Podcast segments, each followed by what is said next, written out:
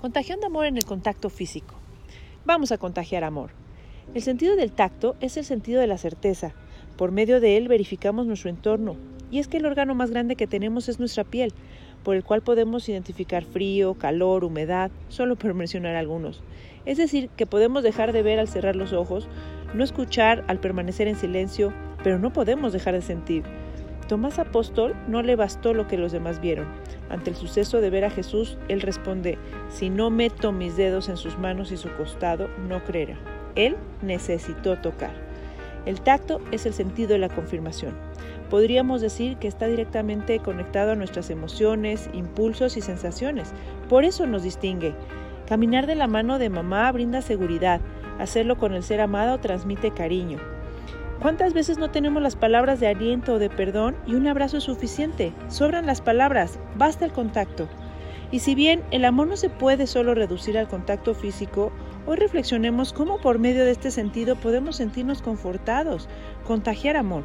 Qué maravilla que nuestro cuerpo esté diseñado para amar. Solo el humano puede comunicar el amor en el contacto físico. Nuestra anatomía, diseñada perfecta para la donación de uno mismo. Es por eso que el amor conyugal tiene una connotación diferente, un distintivo. El amor esponsal es donde se manifiesta el mayor contacto de amor por amor.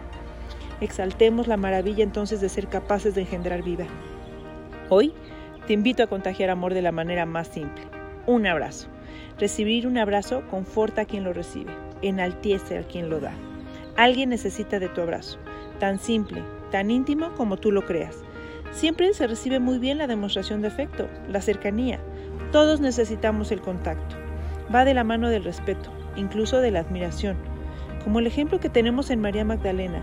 Ella, que se sentía que no era digna, que se había alejado del amor, nos demuestra al estar hincada a los pies de Jesús para bañar con sus lágrimas sus pies y ungirlos con un perfume fino y besarlos.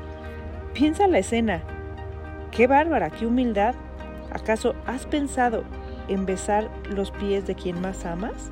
Besar, tocar, no puede ser trivial. Hoy te invito entonces también a unirnos a esta oración que nos deja el Padre Guillermo Serra. Señor, enséñame a dar abrazos que acaricien el alma y que sean ternura que envuelve el corazón de quien los recibe. Ahora sal y contagia amor.